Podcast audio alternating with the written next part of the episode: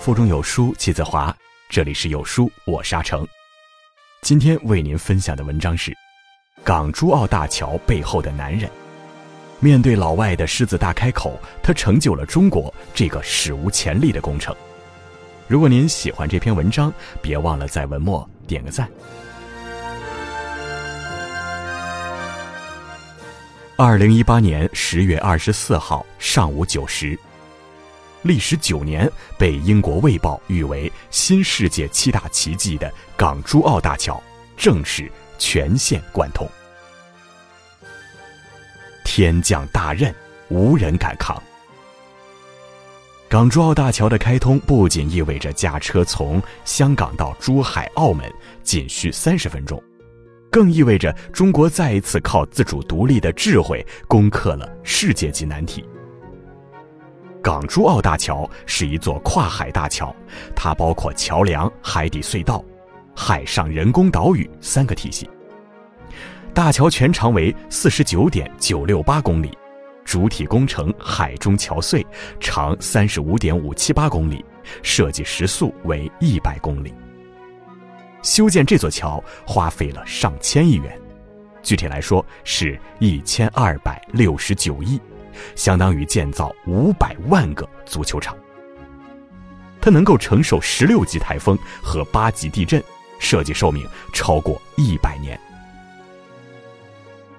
这个超级工程是人类建设史上迄今为止里程最长、投资最多、施工难度最大、设计使用寿命最长的跨海公路桥梁，堪称世界桥梁建设史上的巅峰之作。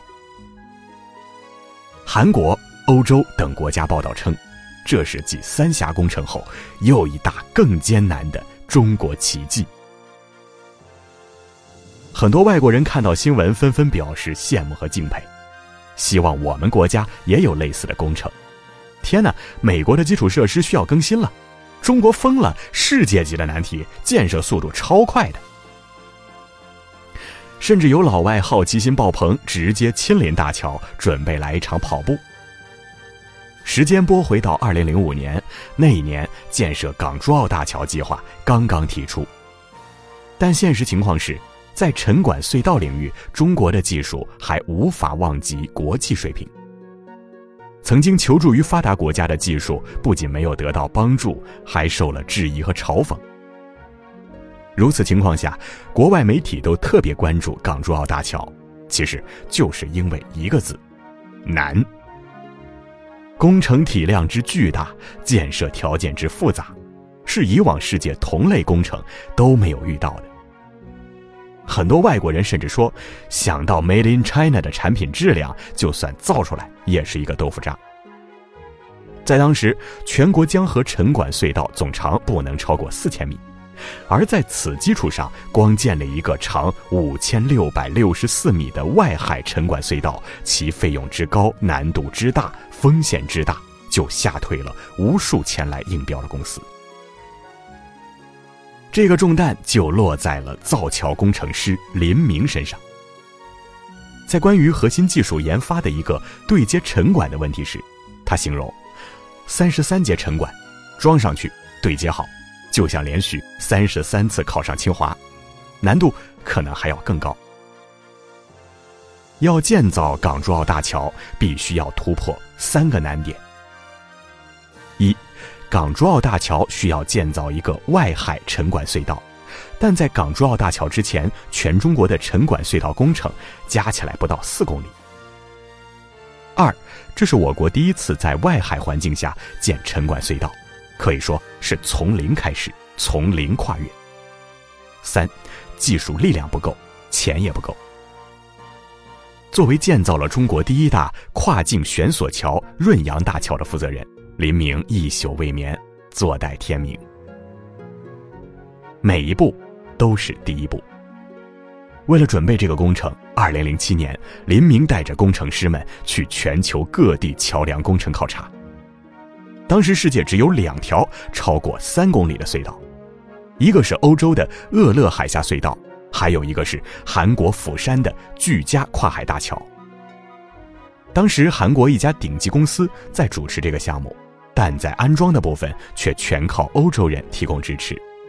每一节沉管安装的时候，会有五十六位荷兰专家从阿姆斯特丹飞到釜山给他们安装。当林明带着团队来到釜山时，就向接待方诚恳地提出，能不能到附近去看一看他们的装备，却被拒绝了。无奈之下，考察团只有来到大概离工程三百米左右的海面上，开了个船过了一下，用卡片机拍了几张照片。从釜山回来后，林明更加坚定一个决心：港珠澳大桥一定要找到世界上最好的有外海沉管安装经验的公司来合作。于是，他们找了当时世界上最好的一家荷兰公司合作，人家开了个天价一点五亿欧元，当时呢约合十五亿人民币。谈判的过程异常艰难，最后一次谈判时，林明妥协说。三亿人民币一个框架，能不能提供给我们最重要的、风险最大的这部分技术的支持？但是呢，荷兰人戏谑的笑了笑：“我给你们唱首歌，唱首祈祷歌。”跟荷兰方面谈崩了之后，林明和他的团队也就只剩下最后一条路可以走：自主攻关。因为难以承受国外高额的技术咨询费用。而世界上其他国家的沉管隧道技术也无法在港珠澳大桥上照搬套用。林明没有绕开这个问题，他坚信，只有走自我研发之路，才能掌握核心技术，攻克这一世界级难题。可在几乎空白的基础上进行自主研发，林明和他的团队面对的是常人难以想象的困难。需要将三十三节每节重八万吨、长一百八十米、宽三十八米、高十一点四米的钢筋混凝土管，在伶仃洋水下五十米深处安装成长达六点七公里的海底隧道。不被理解，没有经验，外国人都在看中国工程师到底行不行？当然行。二零一三年五月一号，历经九十六个小时的连续鏖战，海底隧道的第一节沉管成功安装。这是不平凡的九十六个小时，仿佛一个从来没有人教过，也从来没有驾驶经验的新手司机要把一辆大货车开上北京的三环。黎明和他的团队在海上连续奋战了整整九十六个小时，五天四夜没合上眼。终于，海底隧道的第一节沉管成功安装。然而，第一节的成功并不意味着后面三十二节安装都可以简单复制。严苛的外海环境和地质条件使得施工风险不可预知。林明每一次安装离开房间的时候，都会回头看看那个房间，因为每一次出发都可能是最后一次出发。死神对林明的第十五个孩子 E 十五发出了通告，在第十五节沉管安装的时候，他们碰到了最恶劣的海况，珠江口罕见的只有不到十度，海浪有一米多高，工人都被海浪推倒在沉管顶上。尽管如此，工人还是护送沉管毫发无损地回到了屋内。当时起重班长说：“回家了，回家了，终于回家了。”命是捡回来了，可 E 十五的安装计划却就此搁浅。第二次安装在二零一五年大年初六，为了准备这次安装，几百个人的团队春节期间一天也没有休息。但是当大家再一次出发，现场出现回淤，船队只能再一次回撤。当时压力很大，只装了十五个沉管，还有十八个沉管要装，这样下去，这个工程还能完工吗？破毁之后，许多人都哭了。十年来，几乎每到关键和危险的时刻，林明都会像钉子一样，几小时、十几个小时、几十个小时的钉在工地。体型的变化暴露了一切，他瘦了整整四十斤。二零一七年五月二号早晨日出时分，最后一节沉管的安装终于完成了。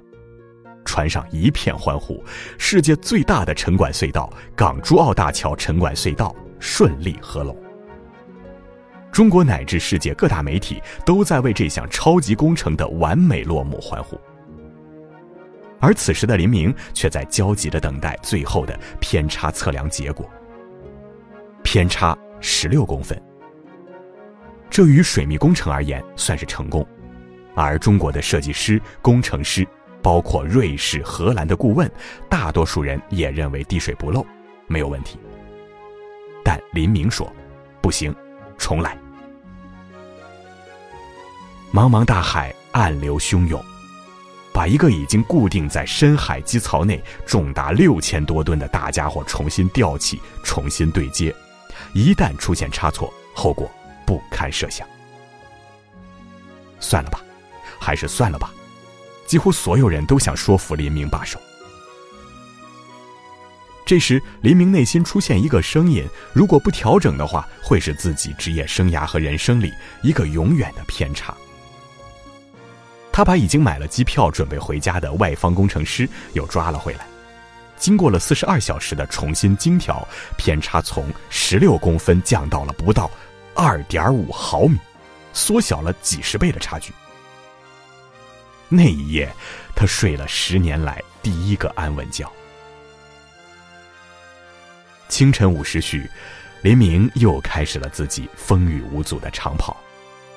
从港珠澳大桥捣碎工程项目营地出发，途经齐澳大桥，最后到达伶仃洋上的齐澳岛，来回十多公里。近四十年里，林明走遍了大江南北，建起了众多桥梁，但对他来说，珠海有着不一般的意义。读大学前，林明当过三年农民，四年工人。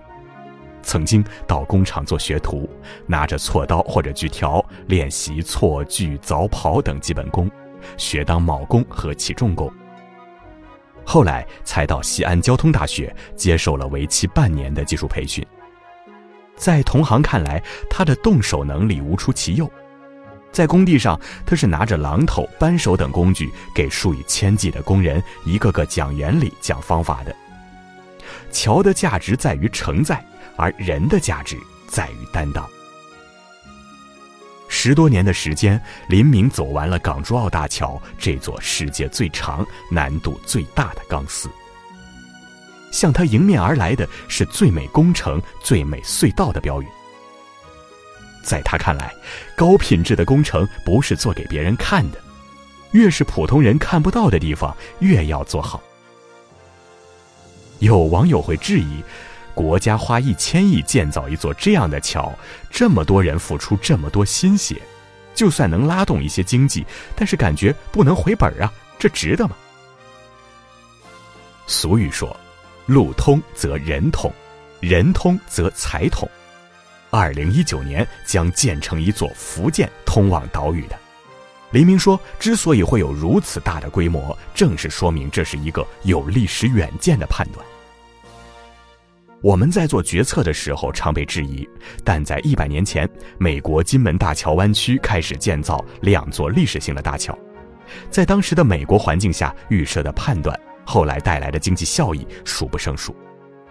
现在中国也是一样，我们现在同时在建造三座桥，五点六万平方公里的规模，我觉得这是一个时代的象征。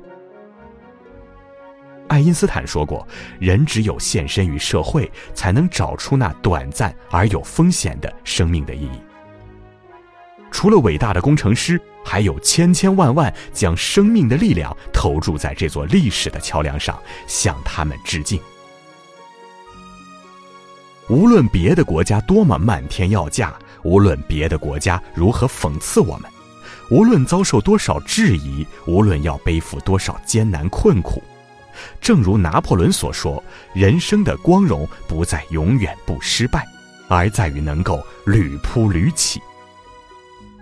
我们的路，要我们祖国自己开；我们的桥，要祖国自己搭。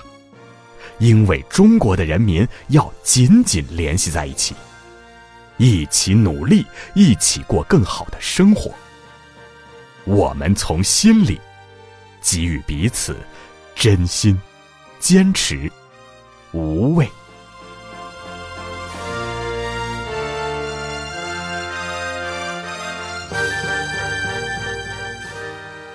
好了，那么今天的分享就到这里。如果您喜欢这篇文章，别忘了转发分享，为坚韧的精神点赞，为中国点赞。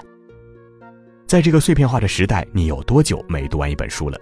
长按识别文末二维码，免费领取五十二本共读好书，每天有主播读给你听哦。欢迎大家下载有书共读 APP 收听领读，我是阿成，我在山东烟台向您问好。